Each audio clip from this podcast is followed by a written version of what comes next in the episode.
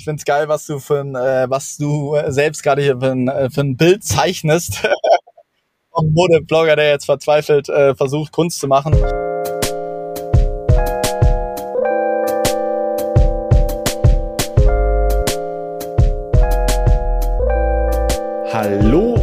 Herzlich willkommen zu Folge 34 von Extrem dumme Fragen, dem Podcast über Kunst und die Welt. Mein Name ist Niklas Bolle. Und ich bin Sebastian Spät. Und unser heutiger Gast ist David Roth. David ist Gründer des über viele Jahre erfolgreichsten deutschen Männermodeblogs Standy Diary, den er zusammen mit seinem besten Freund Karl Jakob Haupt betrieb. Wegen ihrer skandalträchtigen Aktionen wurden die beiden deutschlandweit auch außerhalb der Modebranche bekannt. Sie drehten einen Modeporno und luden am Rande der Berliner Fashion Week zur Premiere in einen Sexshop ein, bezichtigten H&M in einem Anti-Werbefilm der Kinderarbeit oder schickten den ersten Nacktflitzer der Modegeschichte über den Laufsteg. Nachdem Haupt mit nur 34 Jahren an Krebs starb, beendete unser Gast im vergangenen Jahr das Projekt Dandy Diary und lebt und arbeitet inzwischen als Künstler in Frankreich. Was davon zu halten ist und wo ihr Davids Kunst bestaunen könnt, erfahrt ihr hier in dieser Folge. Und natürlich, Sebastian, haben wir auch diesmal wieder einen tollen Sponsor. Genau, die Galerie Monika Ruppert in Frankfurt. Nach fünfjähriger Galerientätigkeit in Mannheim hat die Galeristin Monika Ruppert im Oktober 2021 den Standort ihrer Galerie nach Frankfurt am Main verlegt. Das Galerienprogramm umfasst interdisziplinäre Positionen, wobei einer der Schwerpunkte auf junger Kunst liegt. Wie bei uns, oder? Ja, in der kommenden Ausstellung Intermezzo Nummer 5 hm, präsentiert die Galerie Monika Ruppert die Künstlerinnen Diana Krüger und Laila Fischer. Diana Krüger ihres Zeichens, Videokünstlerin und Fotografin, präsentiert dort ihr erstes NFT-Projekt Spinning Communion. Sie porträtiert dafür Menschen in Bewegtbildern und bringt diese durch ihre abstrakte und dokumentarische Ästhetik in einen neuen Kontext. Ihre sogenannten realen Hologramme wurden zuletzt im Der Greif Guest Room auf misa.art präsentiert. Die Werke der Malerin Laila Fischer fangen mit Acrylfarbe lebendige Tiefe und Dynamik auf der Leinwand ein. Inspiriert vom Fauvismus und Surrealismus hat Fischer ihren Schwerpunkt auf den weiblichen Torso gelegt. Warum nicht? Wie mit du ihrer, eigentlich.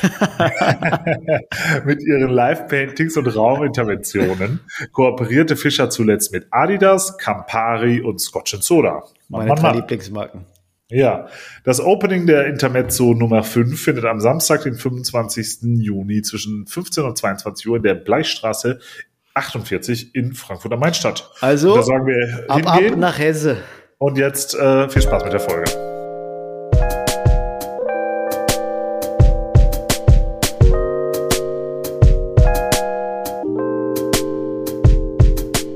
Herzlich willkommen, lieber Hallo. Niklas, lieber David Kurt Karl Roth ähm, zur neuesten Ausgabe von Extrem dumme Fragen.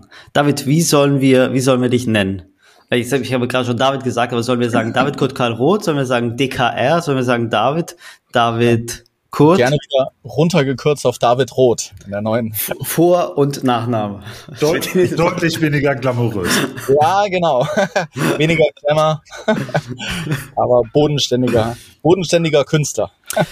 David Roth ist uns heute aus äh, einem Transporter zugeschaltet. Genau, aus Renault Trafik, mein Renault Trafik und ich blicke auf die Location, äh, sitze in der Friedrich-Ebert-Straße 88 in Kassel, blicke auf die Location, wo am Freitag unsere Ausstellung eröffnet wird, Lorem Ipsum. In Kassel als Konkurrenzveranstaltung zur, zur Documenta, oder?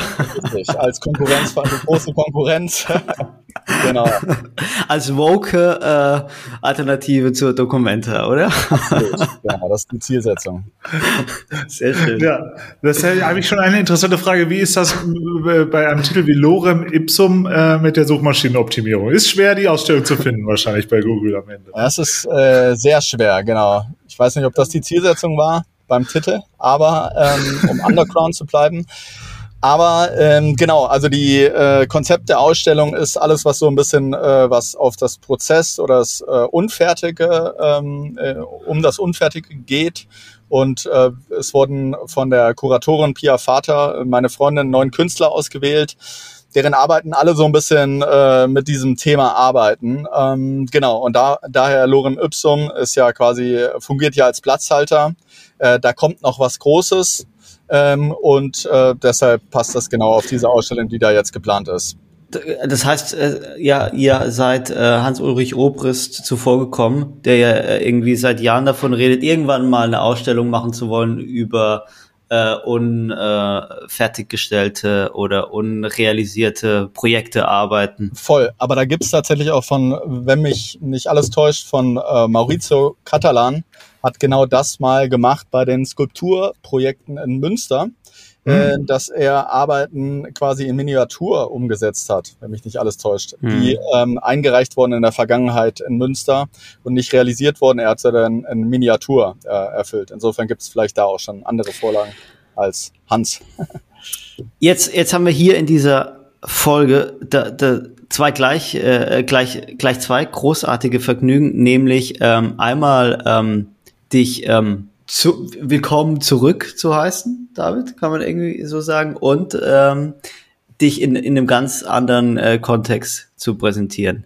Denn man kennt dich ja eigentlich als äh, Gründer von Dandy Diary, dem äh, ja, also jahrelang äh, wahrscheinlich erfolgreichsten Modeblog der westlichen Welt vielleicht zumindest Deutschlands. Würde ich also, der, der westlichen Welt. Ähm, Sebastian, das Willkommen zurück, das musst du auch noch mal ein bisschen ausführen. Ja, genau. ja, willkommen zurück, genau. Und äh, ich, ich glaube, so über die letzten, über die letzten zwei Jahre war es äh, doch etwas, oder zwei, drei Jahre vielleicht sogar, war es doch äh, ruhiger um dich. Ähm, was ich von dir gesehen habe, war zufälligerweise ein äh, Promo-Video für das Buch von auch unserem Podcast-Gast Timon Karl Kaleiter für, den, für den Bachmann-Preis. Da hast du so dieses, dieses Einspielfilmchen, das es da gibt, hast du äh, gedreht. Aber sonst ähm, habe ich ab und zu auf deinem Instagram-Account verfolgt, dass du so zwischenzeitlich so sowas wie Museumsinfluencer ähm, gearbeitet hast, aber ansonsten warst du eher weg von, von der Bildfläche und man würde vielleicht so, so auf Neudeutsch sagen, du hast dir eine Auszeit gegönnt. Ja, genau. Also es endete natürlich irgendwie so eine gewisse Ära äh, für mich mit Berlin und äh, auch mit Dandy Diary. Ähm, und ich bin mit meiner Freundin nach Frankreich, nach Capbreton gezogen, ganz kleines Dorf am Meer. Und ähm, genau, und dort ähm, habe ich mich äh, im Grunde genommen konzentriert, überlegt, was ich machen will und ähm, hier und da an Projekten gearbeitet, aber natürlich nicht mehr in der äh, Lautstärke, äh, in der Größe wie Danny Diary. Also Danny Diary hat natürlich auch immer was erfordert. Wir haben ja ähm, einmal oder zweimal im Jahr wirklich große Events veranstaltet, wo dann auch immer gehörig Druck, Druck drauf war. Und ähm, tatsächlich genieße ich das neue Dasein ähm, in Ruhe, mir auch kleinere Projekte zu überlegen, äh, was ich umsetzen will, mich auch verstärkt mit der Kunst auseinanderzusetzen. Also die Mode hat ja eigentlich ein Jahrzehnt für mich, äh, war das natürlich total bedeutsam, auch als Ausdrucksform. Also ich äh, vor zehn Jahren habe ich oder vor sechs Jahren habe ich noch verrückteste Hüte getragen und so weiter. Das war irgendwie für mich wichtig. Und das ist aber weniger der Fall. Und ähm, jetzt ähm, ja, fokussiere ich mich mehr auf die Kunst. Ähm, aber das ist auch mehr eine äh, eher eine, eine, eine Leidenschaft. Ähm, also ich bin kein Künstler, der damit Geld verdient, sondern ähm, wie auch in der Vergangenheit kommen Ideen auf und ähm, die versuche ich umzusetzen, weil die Umsetzung mich befriedigt. Ihr beiden, also Sebastian und du, ihr habt ja schon mal ein längeres Gespräch geführt äh, an ähnlich berufener Stelle wie unserem Podcast, nämlich im Spiegel. und äh, habt äh, eigentlich ja, ähnliche Themen schon diskutiert. Also ähm, und damals war auch, glaube ich, die Überschrift, äh, ich, ich, ich glaube nicht an ein Ende. Und äh, du hast damals noch gesagt, irgendwie, ja, da wurde so ein bisschen diskutiert, wie äh, ähm, wie alt kann man eigentlich als Modeblogger werden und so weiter. Ähm, hat sich deine damalige Einschätzung, dass du eben nicht an ein Ende glaubst, äh, ge ge geändert? Nö, würde ich nicht sagen. Also noch immer gilt für mich, ich glaube nicht an ein, an ein Ende, ähm, weil es natürlich immer weitergeht in irgendeiner anderen, wenn auch gar anderen gearteten Form. Und äh, natürlich ist das Ende des Modebloggers eingeläutet. Und das befreit mich auch und da bin ich auch dankbar drüber. Also es gibt natürlich Momente im Leben, wo man äh, drüber nachdenkt, ähm, okay, und man braucht eine gewisse Zeit, um darauf zu kommen, ich will das jetzt machen, ähm, sei es ein Beziehungsende, ein Umzug oder ähm, vielleicht auch so ein Projektende wie Dandy Diary. Und dann ist die Entscheidung aber natürlich immer irgendwie die richtige, weil es dann weitergeht in anderer Form. Und ähm, genau, als Modeblogger alt werden, boah, weiß ich nicht, ob das jetzt die allerschönste Form ist. Im Grunde genommen ist ja alles, ähm, darauf bin ich gekommen, alles hat ja auch was Lächerliches im Leben. egal, egal was, egal was du machst. Ähm, genau, immer was Lächerliches ob als Modeblogger oder als Künstler, weil als Ausstellungsmacher, alles hat was Lächerliches, was ja auch was Schönes ist. Und ähm, genau, und jetzt geht's weiter in einer anderen Form. Aber wenn, wenn Niklas ähm, unser Interview 2019 war das, glaube ich, parallel ähm, 20, Sebastian. 2020, 2020 Entschuldigung, äh, war das äh, erwähnt hat, würde ich das gerne mal aufgreifen. Denn damals haben wir uns getroffen im Rahmen eurer Parallelveranstaltung zur, äh, zur Berliner Fashion Week. Ähm, und damals klang es für mich ähm, schon noch so, als hättest du den Plan, Dandy Diary im Alleingang äh, fortzusetzen. So. Und so, jetzt sind, jetzt sind zwei Jahre vergangen. Ähm, wie ich irgendwie heute festgestellt habe, sieht es für mich so aus, als hättest du dir auch einen neuen äh, E-Mail-Account zugelegt. Da ist nichts mehr von Dandy Diary zu lesen. Die E-Mail-Adresse verrate ich jetzt nicht mehr, aber das scheint schon so, als wäre da ja jetzt ein Kapitel abgeschlossen und jetzt ist auf einmal ähm, sehr wahrnehmbar die Kunst eben da mit dieser mit dieser Ausstellung. Aber erklär uns doch mal bitte, äh, was in dieser Zwischenzeit passiert ist und wie es dann zur Kunst geführt hat. Ja, genau. Natürlich, äh, das äh, weiß vielleicht nicht jeder. Natürlich ist mein äh, Partner und äh, Freund in erster Linie Kai Jakob Haupt an Krebs gestorben. Und ähm, genau, das hat natürlich was eingeleitet, dass da vielleicht auch eine Ära zu Ende geht. Und äh, nach seinem Tod habe ich dann noch zwei große Events umgesetzt. Ein Projekt, ähm, wir haben einen Scheich in ein Luxuskaufhaus geschickt äh, und da, da herum ein äh, Projektvideo gedreht, was auch äh, erfolgreich war. Und dann aber irgendwie, wie eben schon angedeutet, er für mich erkannt, dass es Zeit ist, äh, was anderes zu machen ähm, und äh, mich vielleicht auch ein Stück weit von, von dem Markennamen Dandy Diary ähm, ja, zu befreien ähm, was natürlich auch immer mein Baby war, aber ähm, es ist jetzt Zeit, einfach was anderes zu machen. Und wie gesagt, dann äh, sind wir umgezogen nach Frankreich, äh, rauch, raus aus äh, Berlin. Ähm, auch das hat gut getan und ähm, bringt einen ganz anderen Lifestyle mit äh, als das Berliner Leben. So, jetzt wäre aber meine Vorstellung, dass sich nach dem, nach dem Aus, nach dem Ende von die Diary sämtliche großen Modekonzerne um dich gerissen haben. So, äh, dass du, dass du dir ein Marketing machst, dass du äh, womöglich sogar eine äh, Kollaboration mit denen machst. Äh, war das so? Du hast zu allem Nein gesagt? Oder? Naja, in der Endphase gab es natürlich, äh, wie immer in den Jahren, Anfragen auf, von irgendwelchen Advertorials oder so, äh, die man dann auch noch mit, mitgenommen hat. Aber es gab jetzt nicht die wahnsinnigen großen äh, Offerten, die mich jetzt davon abhalten hätten können, ähm, was anderes mit meinem Leben zu machen. Und natürlich geht auch so ein bisschen damit einher, dass es ähm, denke ich, natürlich wichtig ist, dass man nicht mit aller Macht an etwas äh, festkrallt und festhält, sondern auch äh, sich davon befreit und äh, wieder in der Lage ist, auch was anderes zu machen, vielleicht auch im kleineren Rahmen. Aber ähm, genau. Und mhm. das, äh, das ist das Ding. Und zur Kunst, äh, zur Kunst äh, komme ich im Grunde äh, von Kindesbeinen an über meine Eltern, die sind beide Bildhauer. Und ähm, das war eher im, in meinem Leben, dass ich von Anfang an damit konfrontiert wurde, äh, im Elternhaus daheim. Und dann aber einen großen äh, Umweg über die Mode gegangen bin. Erstmal äh, erfolgreichster Modeblogger Deutschlands werden und dann ein bisschen Ruhe gönnen und dann geht's in die Kunst. Hm. Das geht jetzt ab.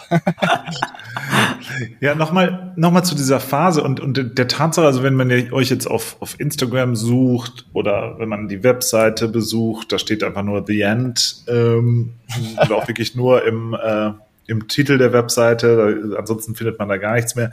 Ähm, war es dir wichtig, diese Dandy Diary Zeit auch wirklich dann so abzuschließen, also ein Werk auch, also was man ja durchaus auch als ein Gesamtkunstwerk betrachten kann und das nicht so ausbimmeln zu lassen? Ihr hättet das ja sicherlich, keine Ahnung, an irgendwie zwei talentierte Mitzwanziger übergeben oder was auch immer äh, machen können. Ähm, genau, das ist absolut die Intention dabei gewesen. Also im Grunde sind alle Großprojekte, ähm, wo wir beide, Jakob als auch ich, äh, stolz drauf waren, ähm, die sind alle runtergenommen. Also die gibt's äh, zumindest nicht mehr auf unseren Quellen zu finden, äh, sei es jetzt den Fashion Porn oder das Flitzer-Video bei Deutsche und Gabbana etc. Und äh, hier war die Idee genau, äh, dass das nicht so vor sich hin vegetiert, ähm, World Wide Web, sondern ähm, also dass wir, dass ich das habe und dass man das vielleicht auch nochmal gesammelt äh, zum Zeitpunkt X äh, präsentieren kann und dann hat es vielleicht noch mehr Wert, als wenn es da ähm, irgendwo, ja. Also der große Bildband im Taschenverlag, der, äh, der kommt, kommt dann irgendwann. Genau, richtig. Ihr, ihr hattet ja schon vor dem Tod von, von Karl Jakob ähm, sämtliche Beiträge auf Instagram gelöscht, weil ich, ich erinnere mich, dass du damals dazu erklärt hast, dass ihr diese Archivfunktion ähm, in Frage stellen wolltet. War das jetzt rückblickend ein Fehler, so sämtliche Spuren ausgelöscht zu haben? Jetzt auch äh, gedacht auf deine zukünftige Karriere, weil im Grunde genommen hast du da ja irgendwie eine äh, doch sehr, sehr gute Basis ähm, ja ausradiert. Nö, überhaupt nicht. Also da denke ich immer noch, das ist ein äh, sehr zeitgeistiger Weg, würde ich sagen, bei Instagram keine Posts zu haben, sondern einfach nur Stories, also in der Jetztzeit zu leben. Das finde ich gut. Auch alle Projekte und Serien, die ich jetzt so für mich mache, äh, was heißt für mich, ich äh, veröffentliche die natürlich auf äh, Instagram, nutze ich auch nur die Stories-Funktion. Äh, das finde ich irgendwie am, am schönsten und äh, auch am ähm, gefahrlosesten, wenn man jetzt zum Beispiel ähm, in, äh, wenn man blickt auf Persönlichkeitsrechte und so weiter, da ist die Zeit der Verfolgung relativ kurz. Also ich mache auch aktuell wieder ein Projekt, wo ich ähm, quasi mit einer, klingt jetzt sehr 90er Jahre mäßig, aber mit einer versteckten äh, Kamera in der Brille Leute filme und die befrage. Und ähm, das hat natürlich auch Vorteile, dass es einfach nur kurz zu sehen ist und ähm, nicht lange dort vorhanden ist und dann quasi auch ähm, ja, angegriffen werden kann. Das heißt, ähm, Video, Film ist noch immer das von dir bevorzugte Medium, jetzt auch als, als Künstler. Genau, also bei Dandy Diary haben wir ja äh, viele Projekte gemacht, die irgendwie rund um Video gingen und ähm, das finde ich nach wie vor irgendwie spannend. In der Kunst finde ich grundsätzlich auch spannend ähm, Kunst, die sich mit dem Alltag auseinandersetzt. Wenn ich so darüber nachdenke, was so die Unterschiede sind, dann fand ich bei Dandy Diary natürlich, dass es war schon auch sehr auf Spektakel angelegt. Mhm. Und was ich so ein bisschen aus der Kunst nehme oder was ich da mir erlerne, ist, dass es da auch durchaus ähm, weniger spektakulär gehen kann oder funktionieren kann. Das heißt in Serien, die auch mal eine Langeweile zulassen, die was völlig Normales zulassen. Ähm, genau, all das äh, ist jetzt möglich quasi. Das wäre vielleicht davor nicht so richtig möglich gewesen. Und was ja ein gigantischer Unterschied ist, dass die Mode total durch kommerzialisiert ist und dass ihr als oder dass du als Mitglied von, von Dandy Diary als Modeblogger eigentlich, würde ich behaupten, eine viel größere Spielwiese hattest, äh, denn also als jetzt als, als, als Künstler. Denn äh, so Kommerz ist ja im Feld Kunst doch noch ein großes Tabu. Und ich erinnere mich dran, dass ihr, dass du als Modeblogger, du hast, ähm, du hast einen, mit Dandy Diner äh, dich, dich im, im, im Imbissfeld probiert. Es gab viele Kooperationen, die, die ich eben schon angedeutet habe, aber dann sozusagen das Feld, auf dem, auf, auf dem du jetzt agieren kannst, das hat sich doch ziemlich geschmälert, oder? Und auch die Möglichkeit, ähm, naja, kommerziell erfolgreich zu sein. Äh, total. Also ich meine, dass äh, der große Vorteil äh, als Modeblogger ist äh, der, dass du natürlich, ähm, wenn es denn erfolgreich läuft, du eine Vielzahl an Kooperationen reinbekommst, durchaus kommerziell arbeiten kannst dementsprechend äh, viel Geld zur Verfügung hast, dass du das dann wieder raushauen kannst für freie Projekte und Ideen, die dir so im Kopf rumschweben. Das ist natürlich ein großer Vorteil. Ähm, und die Vor ähm, noch ein weiterer Vorteil, den ich interessant fand an der Mode, ist, dass dort verhältnismäßig wenig gemacht wird, finde ich. Also man kann recht frei ähm, recht frei Neues, leichter Neues erschaffen, äh, als wenn ich mir jetzt die Kunst anschaue und wenn ich mich so durch die Jahrzehnte lese. Da gibt's natürlich ganz, ganz viele Leute, die da unglaublich inspirierend sind, wahnsinnige Konzepte und Ideen hatten ähm, und das sehe ich jetzt in der Mode äh, ein bisschen weniger. Mhm. Äh, jetzt auf die Kunst gesprochen, es ist nicht so, dass ich äh, mit der Kunst Geld verdiene, äh, jetzt nicht und ähm, und das befreit einen natürlich auch von jeglichen Dings. Also ich muss jetzt keine, es gibt ja durchaus auch Künstler heute. Ich meine, es wird ja immer kommerzieller, auch das fällt, gar keine Frage, auch wenn es elitärer ist vielleicht als die, die Modewelt. Aber ich muss jetzt keine Kooperationen äh, eingehen, um damit Geld zu verdienen, sondern ich verdiene woanders Geld. Und ähm, genau. Und das ist auch schön, weil das natürlich dann wieder eine Beeinträchtigung zur Folge hätte, die man natürlich in dem Feld äh, rein gar nicht gebrauchen kann. Ähm, mir ist gerade aufgefallen, also wir sollten gleich nochmal tiefer über, über deine m, künstlerischen Ambitionen sprechen und über die Ausstellung und so weiter. Äh, aber um das Thema Danny Diary nochmal ein bisschen abzuschließen, mir ist aufgefallen, dass wir haben, also ja, wir haben ja eine sehr, wenn wir der Marktforschung glauben können, haben wir ein, ein sehr junges Publikum, ja, die sind alle so 15 und wissen gar nicht, äh, mehr, was vorgestern war. Dementsprechend und man kann ja auch online gar nichts nachsehen. Kannst du vielleicht nochmal für die Zuhörer, die, die, die, die und Zuhörerinnen, die die äh, Danny Diary Ära äh, noch nicht mitbekommen haben, kannst du nochmal so ein, so ein bisschen größer zusammenfassen, vielleicht am Beispiel von ein, zwei, drei deiner Lieblingsprojekte? die Genese, die Genese von Danny Diary. Bis der Bildband erscheint. Richtig, genau, ja, gerne. Also äh, Dandy Diary habe ich damals gegründet im Rahmen meiner Abschlussarbeit auf einer Uni und dann ging es äh, relativ schnell furios los, indem wir einen äh, Fashion Porn gedreht haben. Das heißt die Fusion von äh, Modefilm und Porno. Und darüber hat dann der Spiegel berichtet und äh, dann ging es gleich los. Dann haben wir die ersten Events zur Fashion Week gemacht. Das hat auch viel äh, zum Ruhm beigetragen. Dann weitere Großprojekte waren natürlich der Flitzer auf der Dolce Gabbana Show in, ähm, in Italien, in Mailand da haben wir ähm, gedacht, also viel ging eigentlich, was so Ideen angeht, ähm, rund um Fusion. Äh, das heißt, ähm, man nimmt das Feld der Mode und äh, fügt dann ein weiteres Feld hinzu. Und bei dem Flitzer war die, war die ähm, Art und Weise der Entstehung so, dass wir überlegt haben, wo gibt's denn den Flitzer? Na, im Fußball. Und das war damals die Zeit, wo ähm, der Fußball unglaublich angesagt war in der Mode. Ähm, jeder, alle haben Fußballschals getragen. Das sieht man ja bis heute teilweise noch bei gewissen Museen, die äh, verwerflicherweise immer noch den Museumsschal ähm, irgendwie ähm, da haben. Und genau, und dann war die Idee, dass wir das zusammenbringen, indem wir einen Flitzer auf den Catwalk nach Mailand schicken. Und das wurde dann ähm, mein lieber Freund oder unser lieber Freund Mikey, äh, später dann bekannt als Mikey the Streaker.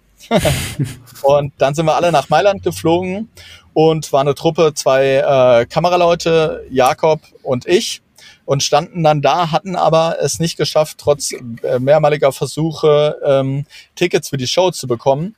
Und dann war uns klar, okay, äh, ein besagter GQ-Redakteur ist vor Ort und ähm, dann hat Mikey quasi den Namen genannt, ist reingekommen.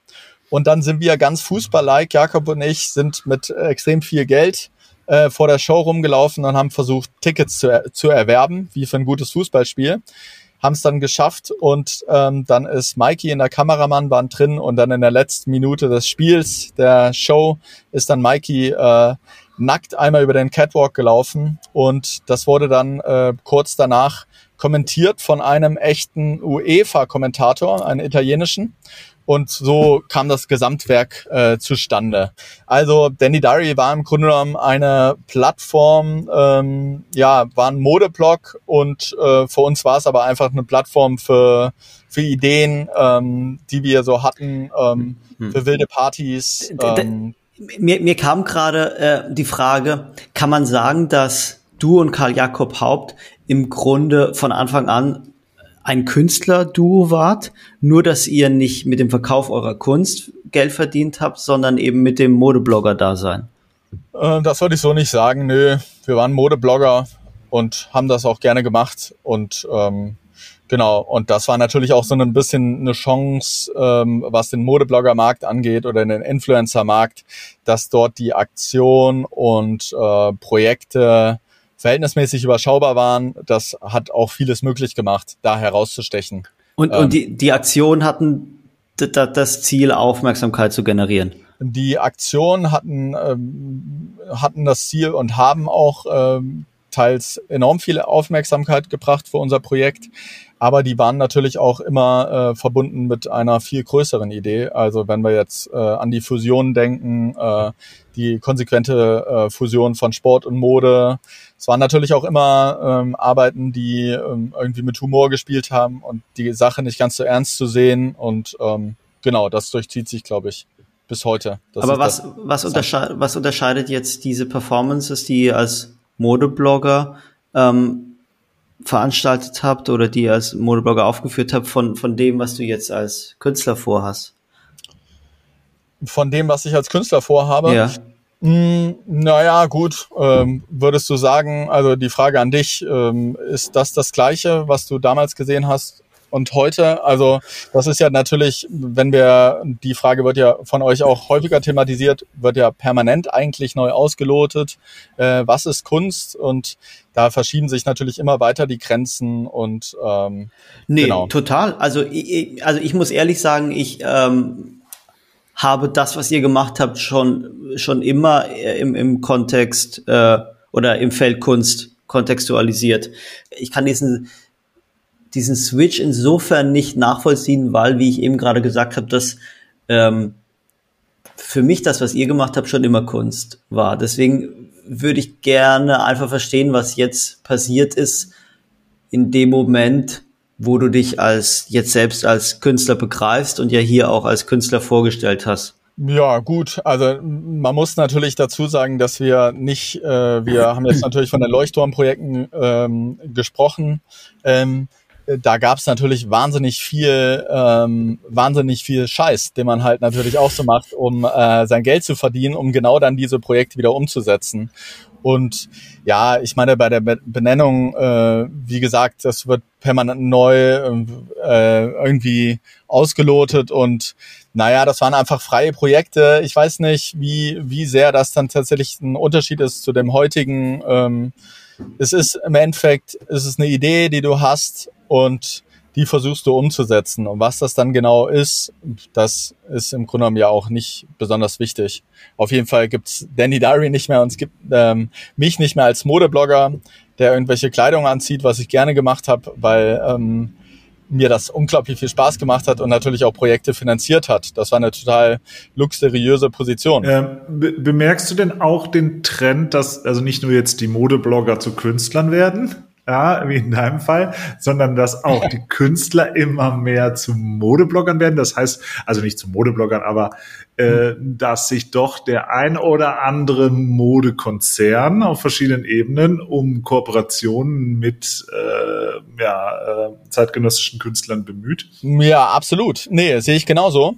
Ähm, das sieht man natürlich die Mechanismen von, äh, wenn wir jetzt mal auf die Kunstwelt gehen, ne, die sich, äh, wie gesagt, eine sehr elitäre Welt, äh, elitärer als die Modewelt, die sich lange Zeit auch gewehrt hat, sicherlich gegen äh, bestimmte Social, Social Media Channels, die sie betreiben und natürlich immer, immer mehr zum Influencer werden. Also da gibt's ja Sammlerinnen, die sind ja Top-Influencerinnen, ne? auch von, von, von Verhaltensweisen.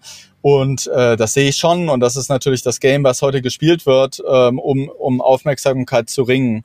Und ähm, genau, und wieso nicht auch andersherum, dass man ähm, ja zuvor äh, Modeblogger war und dann sich mit der Kunst auseinanderzusetzen. Ja. Finde ich auch nicht verwerflich, also warum auch. Wir, wir hören immer ja gerne konkrete, konkrete Beispiele. Hast du irgendwie Beispiele der, von, von Leuten, die das äh, in deiner Meinung nach jetzt, ob es Künstler, Sammler oder irgendwie äh, Kunstmarktfiguren, äh, die das besonders gut spielen? Ja, also natürlich ähm, Julia Stoschek ist eine äh, wahnsinnige Influencerin, mhm. die ja auch Stories ohne Ende rausballert und vom Selfie bis äh, weiß was ich, ist da alles dabei. Hatte Geburtstag kürzlich, oder? Glaub ja, ich, sieb, auf dem Weg. 70 Julia. Jahre alt geworden. 17, Entschuldigung. Grüße. Nee, genau. Sehr schön. Äh, König, ich wollte Sie äh, gerade auf diesem Wege ein weiteres Mal in diesen Podcast einladen. Einladen, ja. Äh, ja. Aber äh, ja. Das gilt jetzt wahrscheinlich nicht mehr, Sebastian. Vielen Dank. Ich habe mich doch äh, korrigiert. David, bitte erzähl weiter. Nee, genau. Dann hat natürlich äh, Johann König, äh, ist natürlich ein Master. Das ist ja eigentlich auch wahnsinnig toll, den zu beobachten, wie viel Stories der raushaut. Äh, da fragt man sich teilweise, ob er weiß, ob, ob das Ding läuft, weil das ja ähm, einfach so, so random gemacht wird, dass es ja auch schon fast eine Kunstform für sich ist, mhm. weil man mhm. auch ganz viel aus dem Alltag noch mitbekommt, der normalerweise vielleicht nicht unbedingt für die äh, Insta-Story ähm, gedacht war. Ähm, genau, das wären jetzt vielleicht zwei prominente Beispiele. Ähm, genau.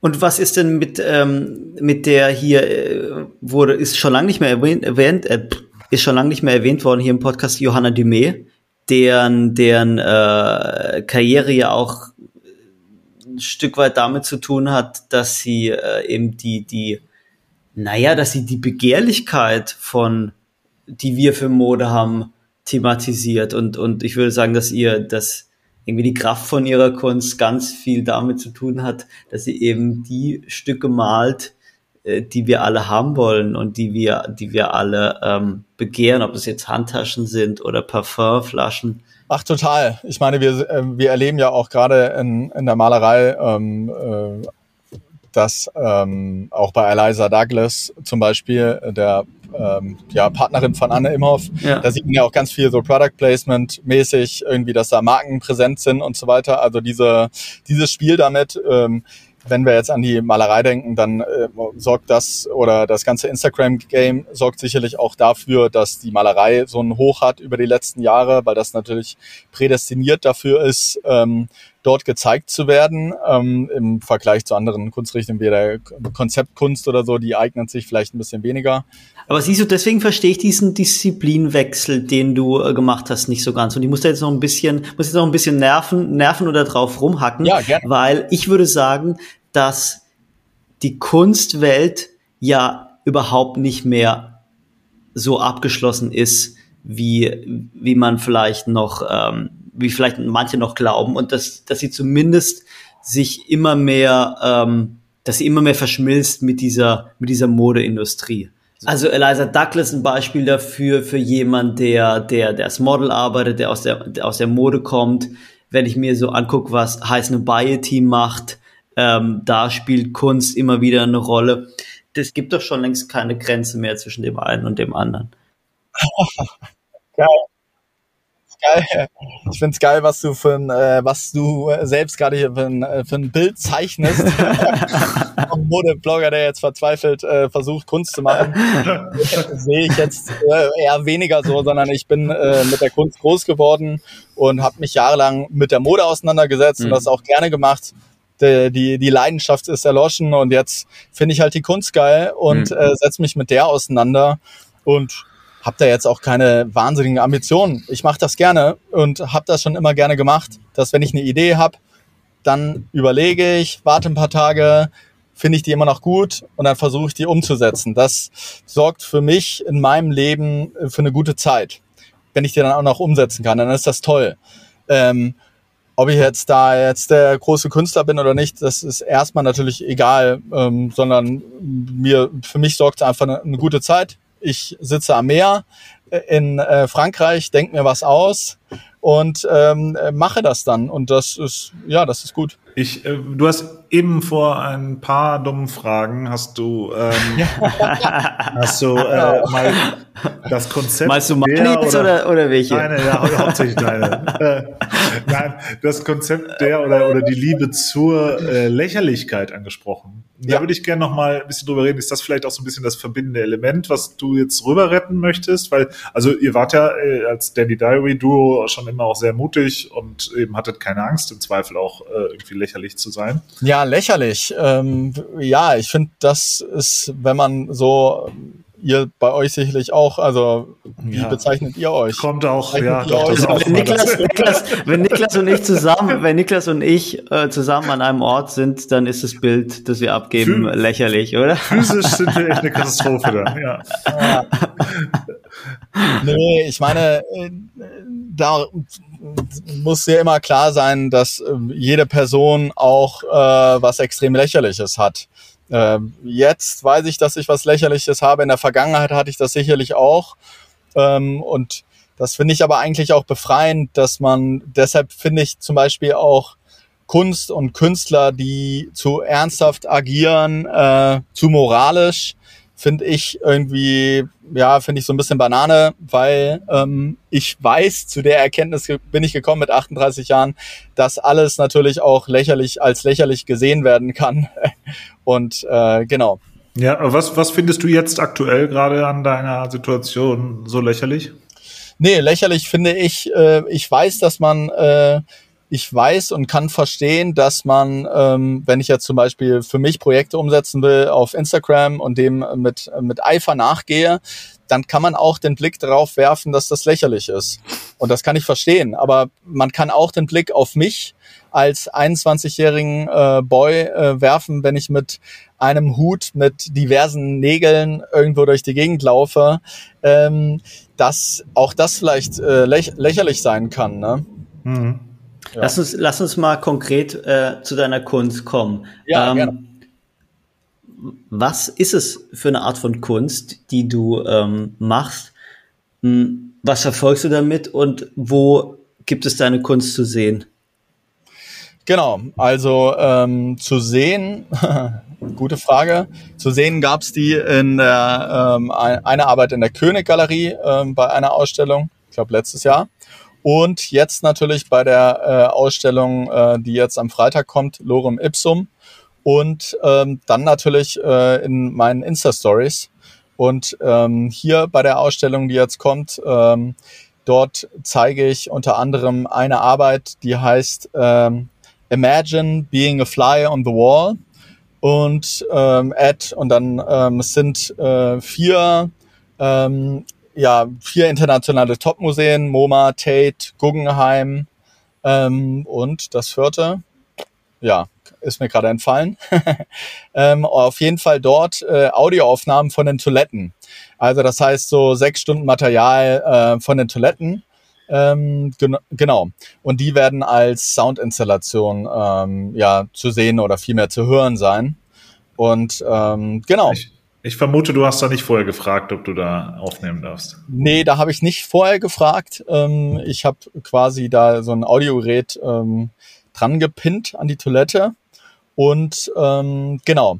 Und was ich so an Kunst äh, gut oder schön oder interessant finde, wenn es halt so in so Nichtbereiche geht. Ähm, und da sehe ich natürlich so einen so einen Bereich wie, wie eine Toilette, der wird äh, zumindest eine Museumstoilette, die wird, gibt sicherlich auch Arbeiten, die dort stattfinden oder dafür ähm, ja, kreiert worden, aber normalerweise ist das nicht der Ort, wo etwas erschaffen wird. Und bei der Arbeit ist es so, dass man das genau nutzt und dort die Sounds aufnimmt und die dann wiederum äh, als Soundinstallation. Und das finde ich im Hinblick auf ja diesen globalen Kunstmarkt auch interessant, dass man durchaus auch noch in der Lage ist, wenn man sich diese ähm, diesen Sound anhört, dann kann man durchaus noch erkennen, wo, woher das kommt. Ähm, wo das, äh, also wenn man diese Museen hat, dann kann man mutmaßen, woher es kommt. Das finde ich irgendwie spannend.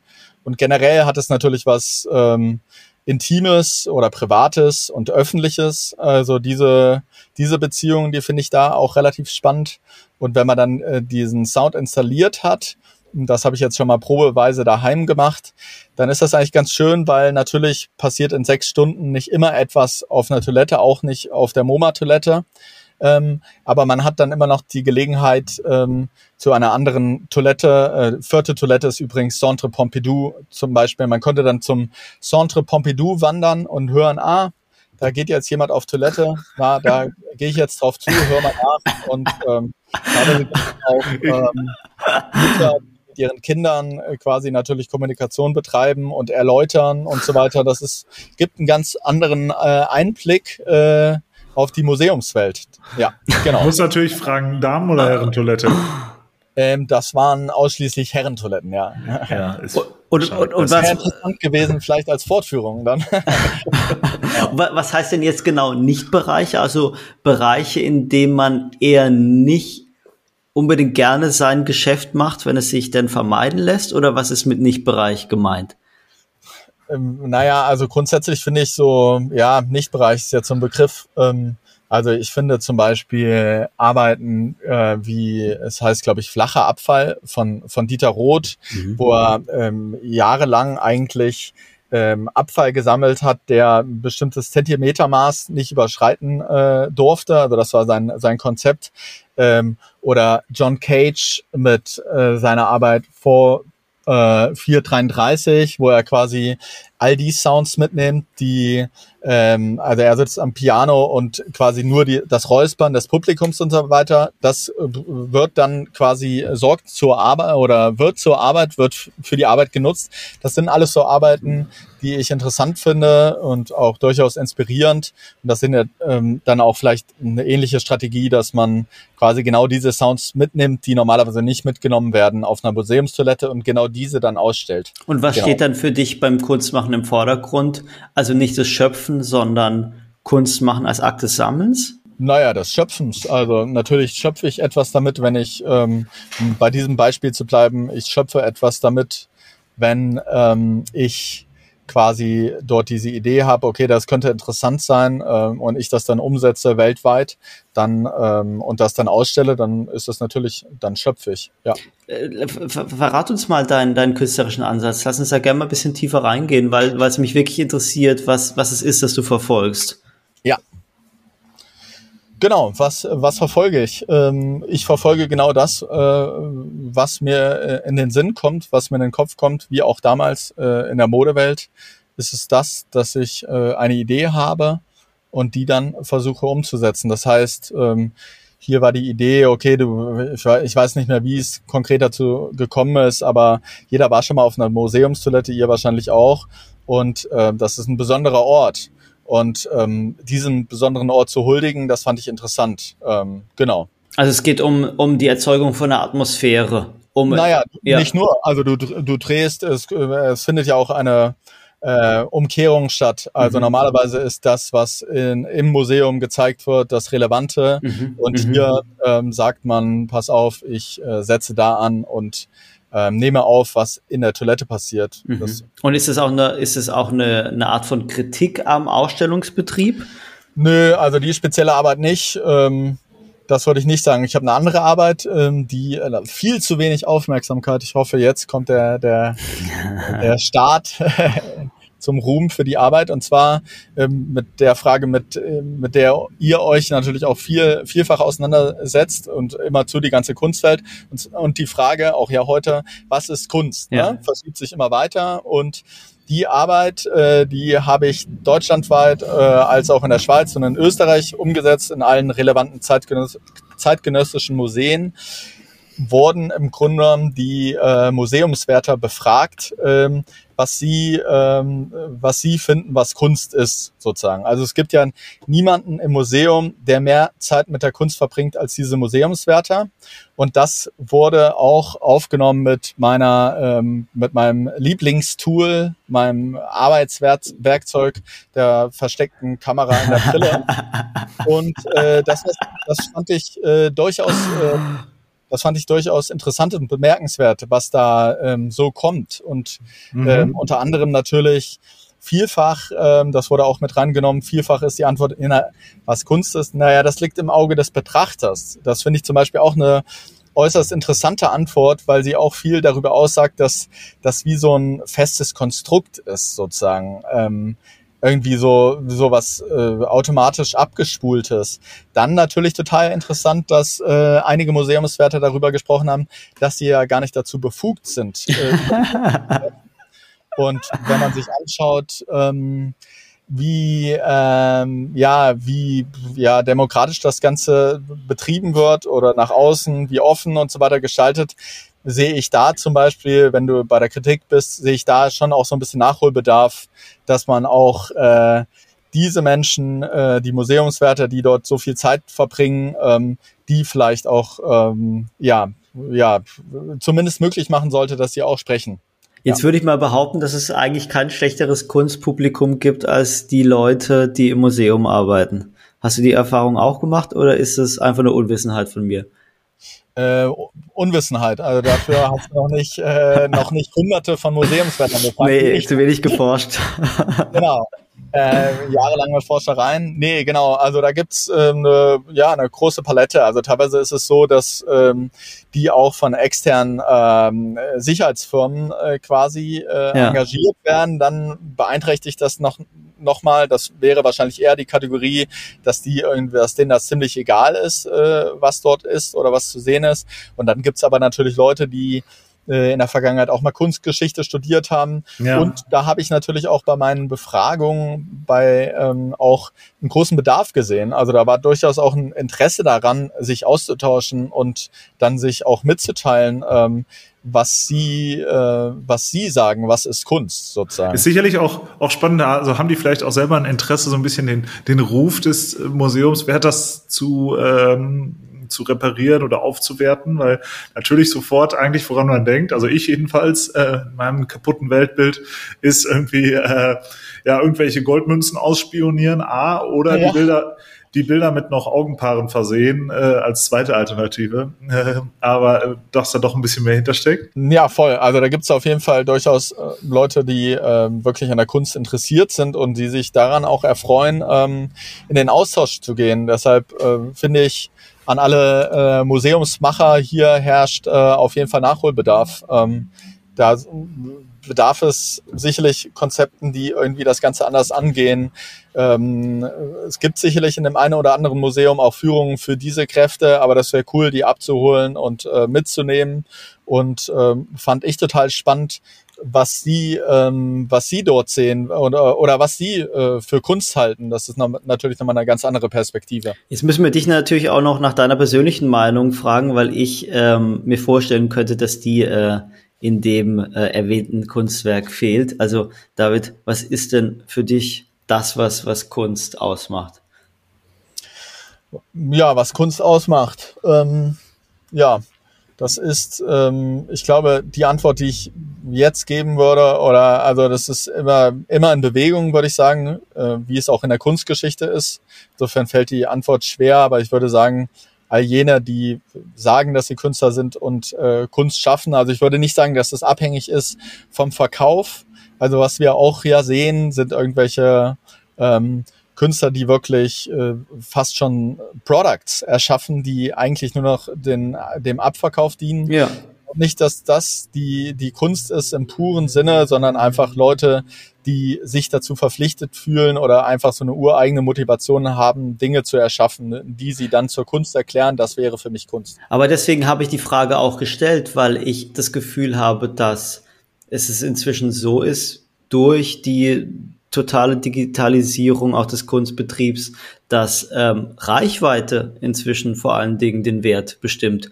Und das, das ist ja, also das ist ja ein Aspekt, den du aus deiner, aus deinem alten Leben noch kennst. Und deswegen finde ich so spannend, wie du da drauf blickst. Naja, also ich würde, würde sagen, dass das relativ, also das ganze Spiel mit der Reichweite, die äh, relevant ist, das birgt ein gewisses äh, Risiko für die Kunst natürlich, weil ähm, man will Massenpublikum erreichen und das beeinflusst dann wieder die Kunst, die du erschaffst, weil ähm, gewisse Dinge dort einfach besser funktionieren, mehr Likes, mehr Reichweite generieren und das kann im Umkehrschluss dann irgendwie für eine Beeinflussung sorgen. Ähm, genau. Hm. Und das geht dann zulasten der Kunst, so würde ich spekulieren. Mir ist etwas zu spät, aber egal. Ähm, noch eine Frage so ein bisschen zu diesem Rollentausch eingefallen, äh, ja. den wir eben schon lange besprochen haben. es gibt kein zu spät, Niklas, lass dir das gesagt sein. Wir sind doch hier für unsere String Stringenz bekannt. Lass dir es äh, gesagt sein von jemand, der es weiß. Äh, ja, gibt nur äh, zu David, wenig spät. So, äh, David, du äh, warst ja früher doch dann in der Rolle des Modebloggers dann doch eher ein Kritiker.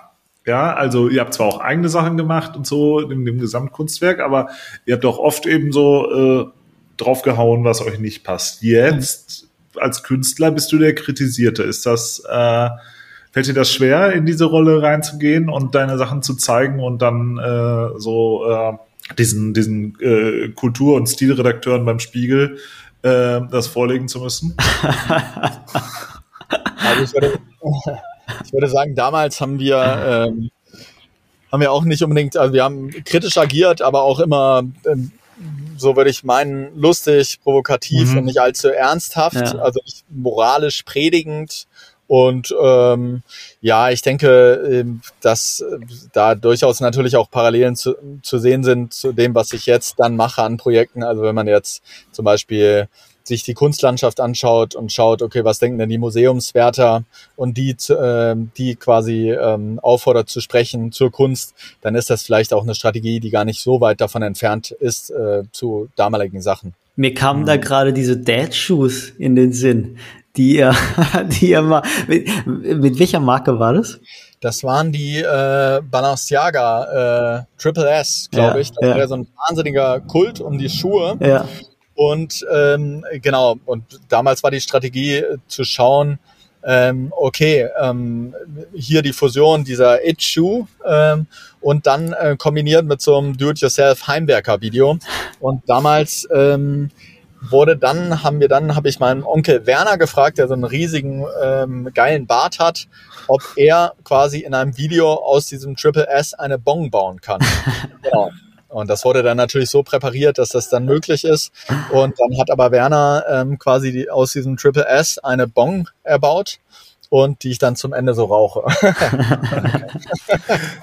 sag, sag mal, David, also du hast zwar eben gesagt, ähm, ja, dir ist auch schon wichtig, irgendwie ähm, mit deiner Kunst eben auch solche bestimmten Rollen zu beleuchten, jetzt wie zum Beispiel Perspektiven die, äh, mhm. der, der Museumswärter etc. Gleichzeitig hast du aber auch schon zwei, dreimal jetzt gesagt, dass dir die zunehmende oder die doch große Moralisierung von allem ähm, ein bisschen gegen den Strich geht. Wo, äh, wo stehst du da in diesem Feld? Ja? Der naja, ich stehe auf der Seite äh, des Unmoralischen. Also ich meine, wenn ich, wenn ich mir jetzt das Projekt explizit anschaue, dann äh, ist das ja auch, da durfte ich mir zum Beispiel auch schon mal anhören, dass das ja nicht nicht okay sei, quasi ähm, Menschen zu filmen, die nicht wissen, dass sie gefilmt werden. Insofern ist es vielleicht nicht die moralischste aller Positionen, die ich einnehme, wenn ich genau das mache, mhm. um dann aber auch wieder was anderes heraus, heraus zu befördern. Also ja, aber nein, es ist ja durchaus momentan, wir leben ja schon in einer Zeit, in der man mit, mit großem Moralisieren von, von Themen du sehr vielleicht. schnell sehr viel, sehr, sehr schnell sehr viel Zustimmung kriegen kann. Äh, siehst du das ähnlich oder äh, geht dir das äh, auch, auch, auch gegen den Strich als Entwickler? Ähm, Lass dich in nichts, pass auf, dass du nichts reingerätst. Wirklich hier, wirklich.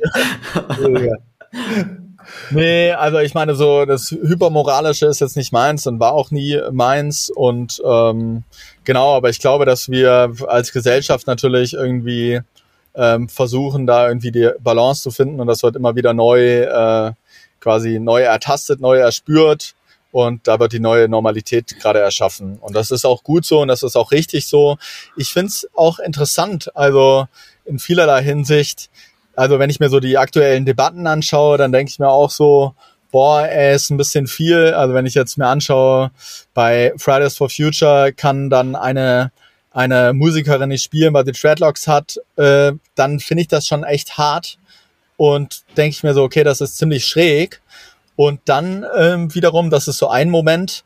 Und ein anderer Moment ist, dass, ähm, dass äh, wenn ich mir Dinge aus der Vergangenheit anschaue, zum Beispiel kürzlich habe ich mir eine Doku angeschaut über den Fußball der 90er Jahre mit Gerald Asamoah, extrem, extrem spannend und toll anzuschauen.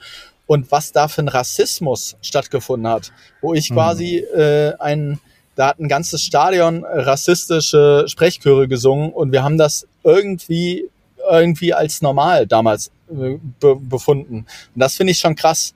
Ich glaube, dass das natürlich immer beweglich ist und ähm, wir auch heute irgendwie da eine neue Position finden müssen in vielen Fragen, was okay ist oder nicht. Aber ich bin, wie gesagt, definitiv kein Hypermoralist und ähm, genau. Und ich finde zum Beispiel Dreadlocks völlig okay. Bist du ein politischer Mensch?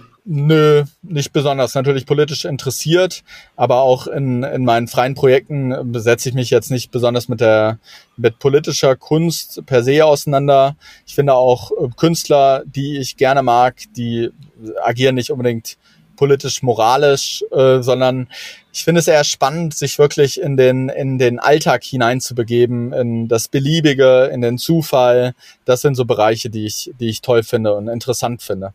Und jetzt ist, sagt man ja häufig, dass Mode immer politischer wird. Kann Mode das überhaupt? Also geht es?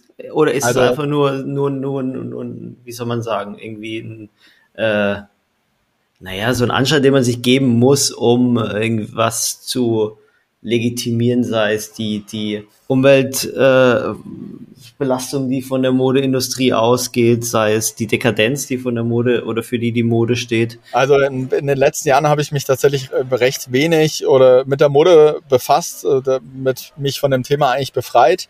Aber mir wurde ähm, eine Show während der Berlin Fashion Week, die es offensichtlich tatsächlich noch gibt, äh, reingespult, äh, reingespielt und zwar äh, ein Designer, der dort äh, sich quasi mit der äh, mit dem Krieg in der Ukraine auseinandergesetzt hat und der dann seine Models mit so Protestplakaten über den Catwalk Stop War und so weiter.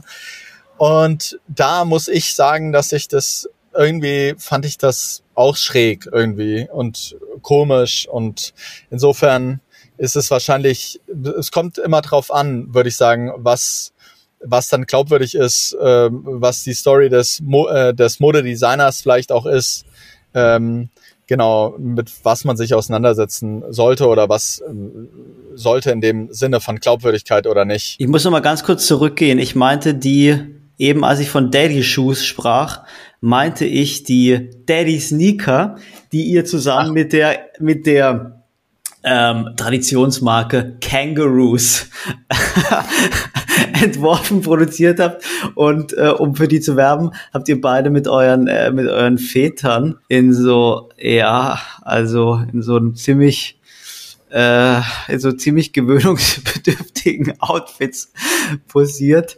Und äh, mir kam da so in den Sinn dieses Spiel mit Kontexten, dass du ja als Modeblogger wirklich mit, mit großer Bravour ähm, betrieben hast. Ähm, glaubst du, dass, dass das in der Kunst auch möglich ist? Das also, würde so, ich schon sagen, ja. Ja, ja so, so also Trash und, und, und Lächerlichkeit, von der du geredet hast, ähm, die waren ja möglich und man, und, und es war gleichzeitig aber wahrnehmbar, dass du ein totaler Experte bist.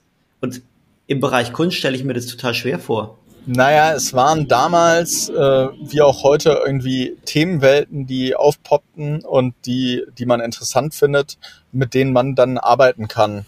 Damals war es vielleicht noch ein bisschen äh, stärker gebunden.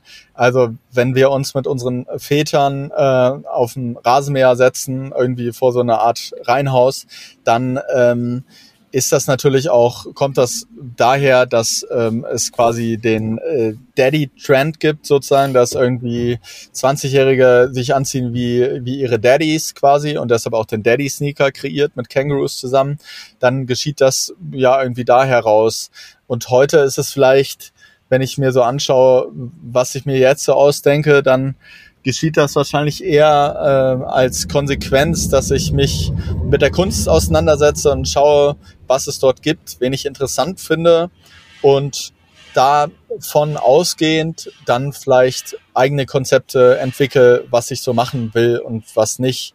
Damals war es vielleicht ein bisschen mehr abhängig von von aktuellen ja, Lifestyle-Blasen quasi. Hast du mal drüber nachgedacht, was Trends in der Kunst von Trends in der Mode unterscheidet? Hm, ich würde sagen, dass es äh, ja eine große Unterscheidung ist sicherlich die die Zeit, die Dauer. Also ähm, wenn wir uns die Mode anschauen, dann ähm, ist sie wahrscheinlich deutlich äh, kurzlebiger als die Kunst, ähm, was den Zyklus. Das wäre auf jeden Fall ein Unterschied. Was würdet ihr noch sehen? Na, ich habe ich hab mich gerade gefragt, wer die Trends macht in den jeweiligen Feldern. Hm. Ja, ich würde sagen, dass wir äh, in der Kunst wie in der Mode natürlich ähm, jetzt für die, für die ähm, Künstler gesprochen, die so in der Jetztzeit agieren. Also wenn wir uns zum Beispiel Anne Imhoff anschauen, die ja ähm, die mit Performances arbeitet, aber ähm, auch natürlich Malereien, also auch quasi Produkte zum Abverkauf erschafft. Die hat für mich dann auch so ein ähm, so ein Kickoff von so Performances aktuell sieht man da auch relativ viel. Insofern würde ich schon auch sagen, dass das ähnliche Mechanismen sind. Also ob es jetzt in, in der Mode ist, äh, Balenciaga, der Demna, der da irgendwie Trends vorgibt, oder auch in, in der Kunst auch Leute, die einfach angesagt sind. Ähm, mhm. Genau, die dann Impulse setzen, wo andere dann vielleicht auch nacheifern, wo das dann funktioniert. Ja. Lass doch noch mal den Meinungsführer raushängen und äh, und sag, was sind die äh, die oh. nachhaltigsten und was die äh, die, die ärgerlichsten Trends in der äh, in der Kunst. Naja, aktuell natürlich ein, äh, nach wie vor ein großes Hype-Thema, mit dem ihr euch ja auch schon auseinandergesetzt habt, ist NFTs äh, oder NFT. Ähm, da glaube ich nicht, dass das äh, oder sicherlich auch schon ab, abfallen ist. Und da finde ich zum Beispiel sehr schade, wenn ich sehe, ähm, etablierte Künstler, die dann ähm, zum NFT greifen und sagen, ähm, damit was machen. Also ich finde das natürlich erstmal schon eine Errungenschaft, irgendwie das irgendwie zu verifizieren, dass es ein Original ist, ist dass es deins ist und so weiter. Das ist ja schon eine Errungenschaft äh, für die digitale Kunst. Aber ich finde, nicht jeder Bildhauer oder jeder Maler muss dann daraus direkt ein NFT machen. Und ich glaube auch, dass äh, diese Höchstpreise, die da erzielt wurden und all das, der Hype, der äh, wird da auf jeden Fall ziemlich abflachen. Ähm, genau. Spannend ist doch auch eigentlich, wenn ich mir anschaue, welche Möglichkeiten mit wir mit seit Jahren eigentlich auch schon mit VR haben. Also da hat man ja auch schon diverse Arbeiten gesehen. VR für alle, die schlechtes Englisch sprechen. genau, also als erklärende Übersetzung. Genau, das ist, das finde ich doch auch total spannend, dass wir ja von der Technologie her ähm, schon super weit sind, aber der Mensch dann doch ähm, hm ja irgendwie dann doch tatsächlich ähm, einfach das Reale vor Ort gerne will. Also ich meine, das haben wir auch in der Corona ähm, äh, Pandemie irgendwie kennengelernt. Okay, das hätte jetzt ein Startschuss sein für die äh, hundertprozentige Dig Digitalisierung, ähm, die dann aber an, am Ende des Tages doch nicht stattfindet. Das finde ich zum Beispiel spannend, was, äh, was Trends und so weiter angeht. Genau. Ich will nur mal ganz kurz bei Trends bleiben. Ja. Ähm, und nochmal noch mal Bezug nehmen zu meiner Frage. Denn ich beschäftige mich ja wie du eigentlich mit beiden Bereichen, so Trends in, im Design, Trends in der Mode, Trends in der Kunst. Und wenn man von Trends spricht, dann, dann habe ich zumindest immer die Vorstellung, da ist etwas, ist so ein, so ein, so, so, sowas in der Luft, da ist so ein, so ein Gefühl, das alle haben, da gibt's so irgendwelche so Tendenzen oder Gesellschaft, gesellschaftliche Entwicklung. Und, und daraus entsteht dann ein solcher Trend. Aber genauer habe ich es mir auch bisher noch nicht erklären können. Hast du irgendwie eine, eine, eine, eine greifbarere ähm, Erklärung dafür gefunden, wie ein Trend entsteht? Ja, da kann ich vielleicht über die Mode, also wie, wie hat man das damals äh, versucht zu analysieren? Naja, so ein, so ein Gemenge. Also wenn ich mir jetzt, wenn ich analysiere, dann schaue ich mir Leute an, bestimmte Leute tragen etwas.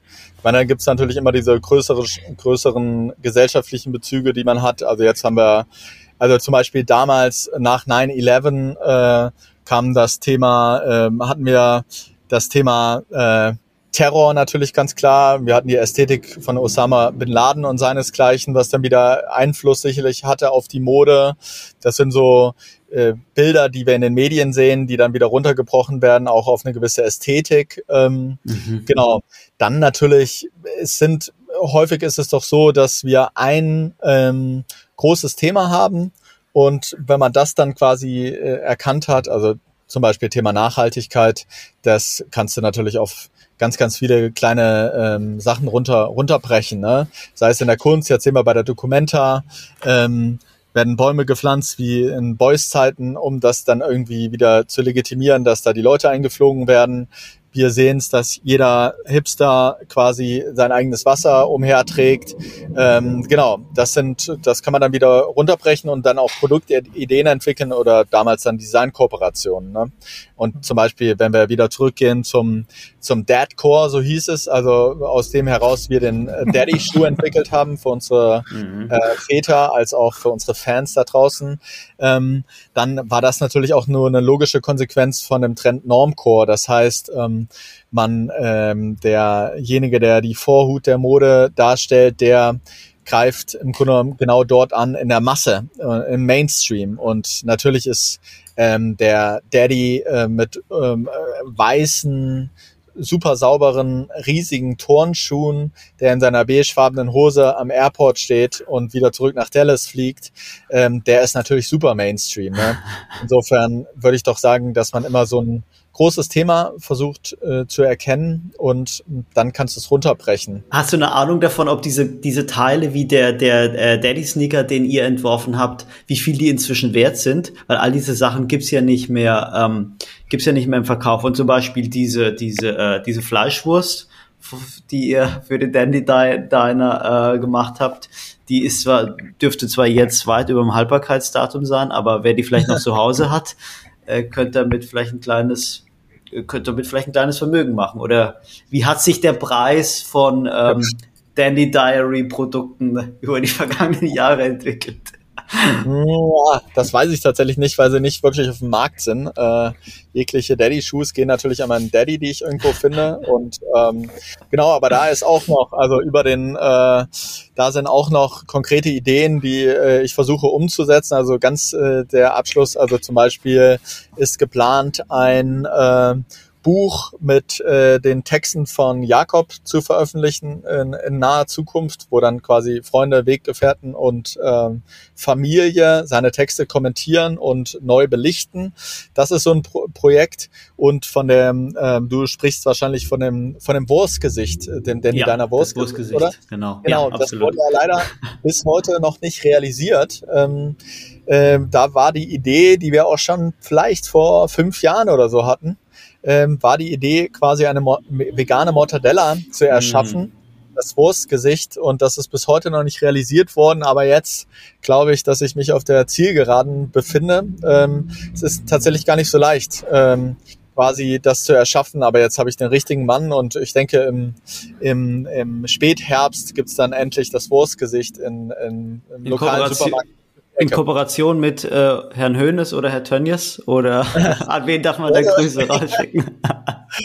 das wäre sehr gut. Nee, wurde tatsächlich von einer PR-Agentur mal äh, so halb in die Wege geleitet. Das war ja, wäre jetzt nicht die allergeilste Variante gewesen. Auch da hätte Offenheit geherrscht äh, aufgrund der Kommerzialität. Aber nein, natürlich mit dem lokalen, äh, mit einer lokalen Fleischerei, der Landfleischerei Koch aus Kalden mit der arbeiten wir zusammen und äh, genau. Und da hoffe ich doch sehr drauf, dass man das bald realisiert. Das wäre ähm, das ist auch so eine, eine Bereicherung für die Welt. eine Bereicherung für die Welt. Äh, ich finde das Produkt natürlich total interessant, weil dort aus aus äh, totem Tier quasi ein äh, im Normalfall aus totem Tier ein ähm, ja, neuer, ja. breitgrinsender Charakter ja. erschaffen wird und äh, natürlich sehe ich mich auch so ein bisschen in der Pflicht und hoffe, dass ich auch der nachkommen kann, dass ich meinem Freund Jakob ähm, diesen gemeinsamen äh, gemeinsamen Wunsch erfüllen kann, dass wir tatsächlich irgendwann noch mal im Supermarktregal landen. Ähm, das wäre natürlich toll. Ja, sauber. Wenn wir gerade schon bei dem bei der abschließenden Promo sind, du äh, also Buch ist erwähnt, Wurstgesichter kommen bald. Äh, sag doch noch mal ein paar Worte zur jetzt am ähm, Freitag diese Woche äh, startenden Ausstellung in Kassel, bevor wir dann hier den Heimflug. Und damit antreten. ist nicht die Dokumenta gemeint, sondern Lore Ipso. Ja, Von der genau. anderen dieser Dokumentenmesse habe ich noch nie gehört. ja. Genau. Ja, da sind neun, neun verschiedene Künstler dabei. Ähm, genau, ausgewählt von Pia, meiner Freundin. Und ähm, ja, jeder setzt sich mehr oder minder mit dem Thema Prozess auseinander Und ähm, genau, die kommen alle zusammen. Dann ist quasi der Kickoff ähm, am Freitag um 18 Uhr. Und dann gibt's noch ein äh, DJ-Set von Gia und Alyssa, Freundinnen. Und genau. Und ähm, ja. Wo also, kann man, äh, wenn man das alles nochmal genau nachlesen möchte, wo kann man das äh, finden? Ja, genau. Wo kann man das finden? Eine gute, gute Frage. In den Insta-Stories von mir natürlich, von David Roth. Müsste, mhm. äh, und dann gibt's auch eine Facebook-Veranstaltung. Ansonsten natürlich einfach äh, jetzt notieren, jetzt den Stift rausholen. Friedrich Ebertstraße 88 in Kassel. Genau. Und natürlich äh, wird es auch eine, eine sicherlich extrem äh, wilde Opening Party geben. Das gehört natürlich dazu. Okay, und weil es gute alte Tradition ist in diesem Podcast, bevor Niklas jetzt wirklich das, das finale Schlusswort macht, sei mir noch Sebastian ein. muss seinen Redeanteil. Also, nein, nein, wir sei, unter 70 Prozent. Wir sei eine er allerletzte. er muss auf 80 kommen. Wir sei eine allerletzte. Nein, 80 Prozent Redeanteil haben immer unsere Gäste hier. Mir sei eine allerletzte Frage erlaubt dieser große Collaborations-Trend, den es äh, in der Mode seit zwei Jahren gibt, wird der irgendwann auch in die Kunst kommen? Was ist da deine Prognose? Wird der, ja, ich denke, wir sehen es schon tatsächlich. Also wenn wir uns jetzt Statistiken anschauen würden, dann würden die, ohne dass ich sie jetzt zur Hand hätte, sicherlich besagen, dass es noch nie so viele Künstler gab, die äh, mit dem äh, Markt kooperieren wie heute. Ähm, insofern denke ich, das findet tatsächlich schon statt. Ne? Und natürlich mhm. äh, wäre auch noch ähm, zu dem Thema interessant, dass wir ja natürlich wahnsinnig viele, ähm, auch das natürlich ein äh, großer Trend, Künstlerkollektive sehen. Auch hier, äh, das geht ja auch in die, äh, in die Kategorie Zusammenarbeit, Kooperation und so weiter. Bei der Documenta, die Documenta wird ja ausgerichtet von einem Künstlerkollektiv ähm, und es sind auch ganz viele Künstlerkollektive beteiligt. Juan Grupa, oder? Grupa, ja, ja, genau. Sehr schön. Dann würde ich sagen, haben wir es doch. Hat viel Spaß gemacht, äh, lieber David. Ja, vielen, vielen Dank. Dank. Ja, wir, äh, wir, raus, wir, wir, sehen uns, wir sehen uns alle am Freitag. Äh, Niklas auch. Äh, natürlich. Ja, geil. Ja, Na, aber Niklas, also ich bin am Freitag da, Friedrich Ebert Ja, ich versuche, ich, ich versuche alles, ich versuche alles. In, Wir kriegen das hin. Bist du, du, bist in Düsseldorf, ich, oder was? Ich bin in Münster. Ah ja, in Münster, geil. Ja, ja. Auch, ja, okay. Ja, da ist nur bei jeder zweiten Dokumente, dass dann hier auch was Ja, aber das ist ja ein Katzensprung. Ja, wobei, wobei die Skulpturenprojekte, die sind ja auch wahnsinnig geil, muss ich sagen. Also ja. fand ich total cool, ja, das letzte Mal. Also ja. der, der Zeitpunkt für eure Veranstaltung ist natürlich perfekt gewählt. Es ist Art Basel, es ist Documenta, es ist Bituomo. Äh, man kann eigentlich, man kann eigentlich weltweit irgendwelche Kulturevents äh, besuchen, aber es gibt natürlich nur eins, auf das man wirklich gehen sollte. Lore Ipsum, Freitag, der 17. ab 18 Uhr, Friedrich-Ebert-Straße. Dort ist die Videokunst von David Roth und vielen, vielen anderen äh, Künstlern, aber nicht Videokunst, sondern viele, viele andere Kunstwerke von vielen, vielen anderen Künstlerinnen und Künstlern zu bewundern. Genau. Und damit bleibt mir nur herzlichen Dank zu sagen noch einmal. Danke dir, David. Danke, Sebastian, wie immer. Und äh, bis zum nächsten Mal. Bis bald. Vielen Dank an euch. Cut.